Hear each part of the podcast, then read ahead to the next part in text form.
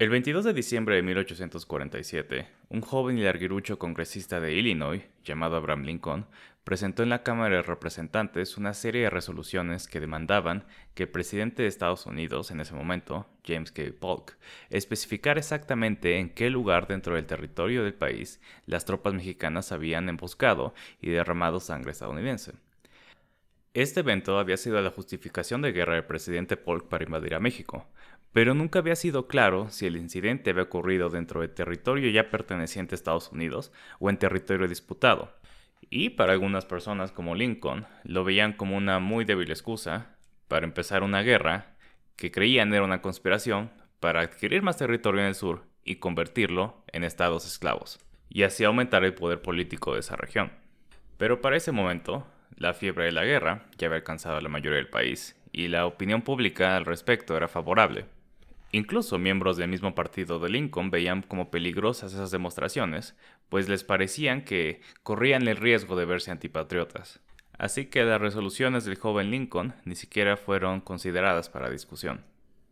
Casi década y media después, pero ahora como presidente, Lincoln presidiría al país a través de una crisis existencial, provocada por las contradicciones que fueron aceleradas gracias al territorio adquirido tras la secesión mexicana.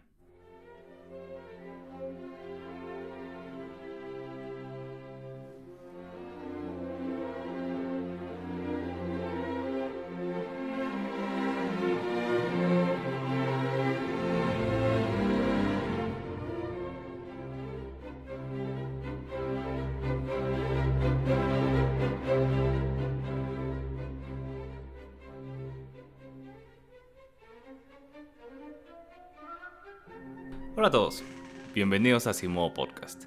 Yo soy Isaac Gutiérrez y el día de hoy les voy a hablar de cómo la guerra entre México y Estados Unidos sembraría el conflicto que desembocaría en la guerra civil de Estados Unidos. Así que empezaremos por la guerra entre México y Estados Unidos. En primer lugar, siempre hubo una disputa territorial o una disputa de fronteras después de la obtención de Texas por parte de Estados Unidos. Porque el territorio de Texas tenía como frontera al sur el río Nueces, históricamente como territorio.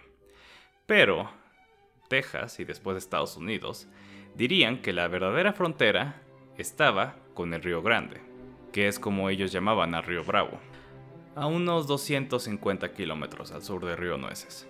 Así que esa franja de territorio era disputado básicamente, y había roces entre los dos países. Pero creo que la pregunta surge, ¿cómo? Si era un conflicto por una frontera, la consecuencia de la guerra fue obtener territorio hasta California y no simplemente ganarle a la frontera eh, expandiéndolo unos cientos de kilómetros al sur. Bueno, creo que hay que ver dónde están esos dos países al principio de la guerra. México, en esa década, la década de los 1840, es un desastre interno. Después de que Santana toma el poder en el 41, reconfigura el país como una república centralista y no federalista, por lo cual muchas secciones del país deciden que ya no quieren ser parte del país. Y en realidad no hay ninguna muy buena razón por la cual todo ese territorio independiente tenía que permanecer como un solo país, sobre todo si no se cumplía lo que el resto de los estados veía como acuerdo original para pertenecer como parte de la federación. Así que a rebeliones y movimientos separatistas en Yucatán, en la República del Río Grande, que hoy en día ocupa varios estados, en Texas y en Tabasco y en Zacatecas. Los 40 del siglo XIX fueron una época muy mala internamente para México, como casi todas las demás. Pero particularmente aquí estaba muy fragmentado y si a esto le juntamos el hecho de que a pesar de que México se concibe después de su independencia como una república federalista, o por lo menos trata de imitar a Estados Unidos, en realidad hereda muchas de las propiedades de la época colonial y en realidad era, estaba muy centrado el poder. Así que estas extensísimas regiones, que eran los territorios, no están muy pobladas y eso permite la entrada de inmigrantes que no necesariamente le van a tener mucha lealtad a México. Ahora, por otro lado está Estados Unidos. Y Estados Unidos tiene una gran creencia en sí mismo como un motor de progreso. Eso no se va a significar lo mismo para toda la gente de Estados Unidos, pero sí cierta expansión. Y la clase política, por lo menos la gente más arriba en el poder, sí veía la expansión territorial como una meta de Estados Unidos. No necesariamente a través de la guerra, no necesariamente a través de una invasión, pero sí tal vez negociando. Estas eran básicamente las posiciones de los dos candidatos a la presidencia en el 44. Polk había prometido obtener Oregon con una frontera hasta el paralelo 54 y Texas hasta una frontera que sería el Río Bravo. Para obtener Oregon, Polk negoció con los británicos y obtuvo una frontera hasta el paralelo 49. Pero con México fue la guerra y obtuvo no solo Texas hasta el Río Bravo, sino California y Nuevo México. Esto era una expansión verdaderamente enorme de territorio. Polk es el presidente que más tierra anexó a Estados Unidos. Y precisamente toda esta tierra es la que hace que reluzcan las contradicciones. Porque no todo el mundo está seguro de por qué obtener tanta tierra. Y algunos incluso se llegan a preguntar si había motivos ulteriores. La expansión del territorio es algo que toma forma en Estados Unidos con Andrew Jackson, el primer presidente demócrata, que veía expandir el territorio como una, oportunidad de alcanzar cierta igualdad para el hombre. Hombre blanco, por supuesto, ya había gente en ese territorio, nativos americanos que Jackson se encargó de remover.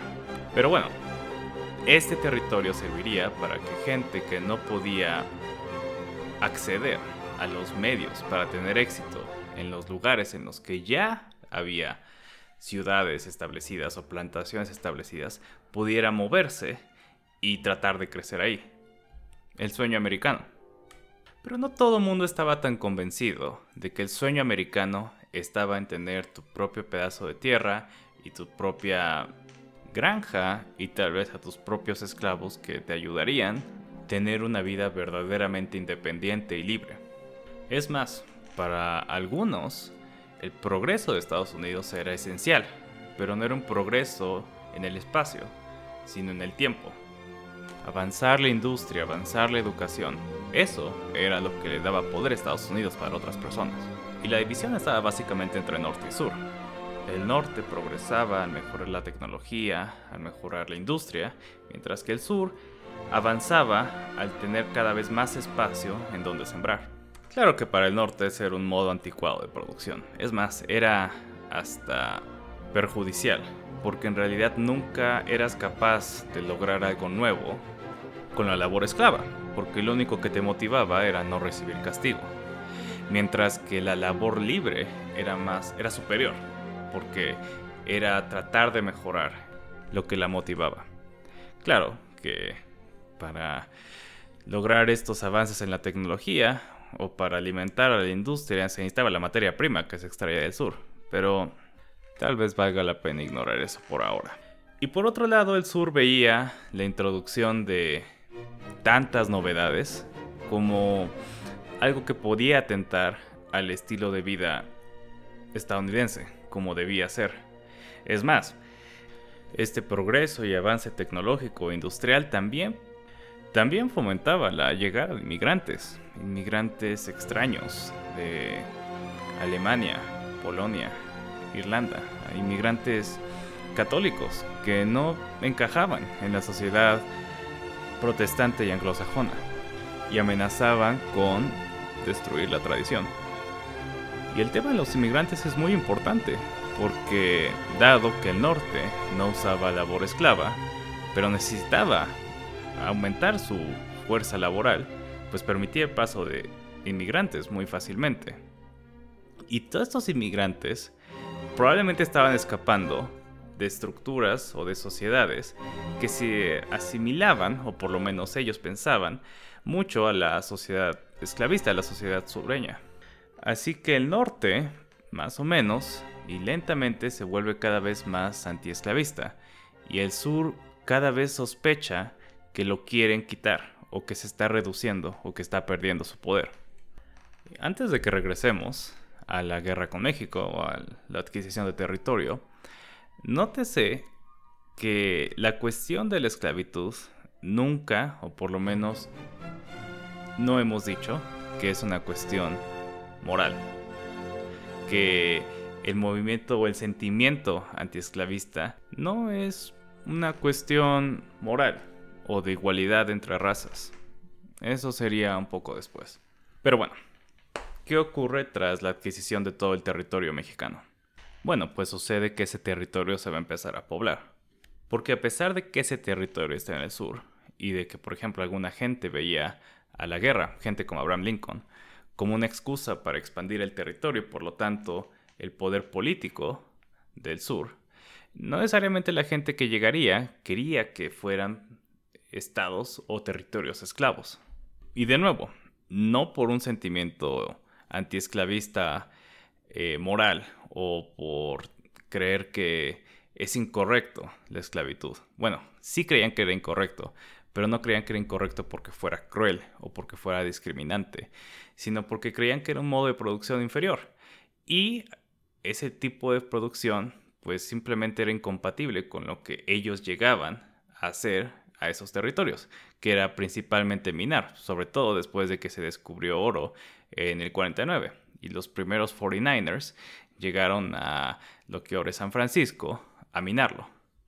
Y más allá de la diferencia filosófica entre qué tipo de modo de producción es superior, porque cuál es la, eh, el impulso que está detrás de cada uno, está el hecho de que Estados Unidos era un país capitalista y la competencia era la ley en, en la tierra. Así que competir contra mano de obra esclava no era algo que los nuevos habitantes querían hacer. Además de que mucha gente simplemente no quería vivir con gente negra o cerca de gente negra y la expansión de la esclavitud necesariamente iba a desembocar en eso. Así que no toda la gente que llega a esos territorios quieren que sean territorios esclavos, pero todos esos territorios estaban al sur. Así que, ¿cuál sería el acuerdo? Pues la respuesta es muy importante, porque de ella depende el equilibrio político entre las dos sociedades. Después de la anexión de Texas, había tantos estados esclavos como estados libres, lo cual significa que había tantos senadores de estados esclavos como senadores de estados libres, porque cada estado tiene dos senadores. Antes de la guerra civil, históricamente, la presidencia era más afín a la causa esclavista. Dos tercios de todos los presidentes antes de la guerra civil o tenían esclavos o eran partidarios de preservar la esclavitud. Y estaba el Congreso, la Cámara de Representantes, lo que sería la Cámara de Diputados para nosotros. El número de representantes se decidía por la población, y el norte era mucho más poblado que el sur. Así que el Congreso, por lo general, le pertenecía a la causa libre. Entonces el sistema político de Estados Unidos estaba en cierto equilibrio. Pero ¿qué pasa con nuevos estados? Nuevos estados significan nuevos senadores. Y estos senadores muy bien pueden romper el equilibrio. Y el sur veía un equilibrio desfavorable como ellos como el inicio del fin de la esclavitud, mientras que el norte veía la expansión de senadores o del poder político del sur como algo injusto, porque en primer lugar estaba menos desarrollado y en segundo lugar representaba menos gente. Y para 1850 parece que estos conflictos amenazan con romper la unión. Así que para 1850 se vuelve necesario llegar a un acuerdo para saber cómo limar las asperezas entre ambas sociedades. A la serie de acuerdos a las que se llegaron para mantener la paz se les llama el Compromiso de 1850 y tiene cinco puntos importantes.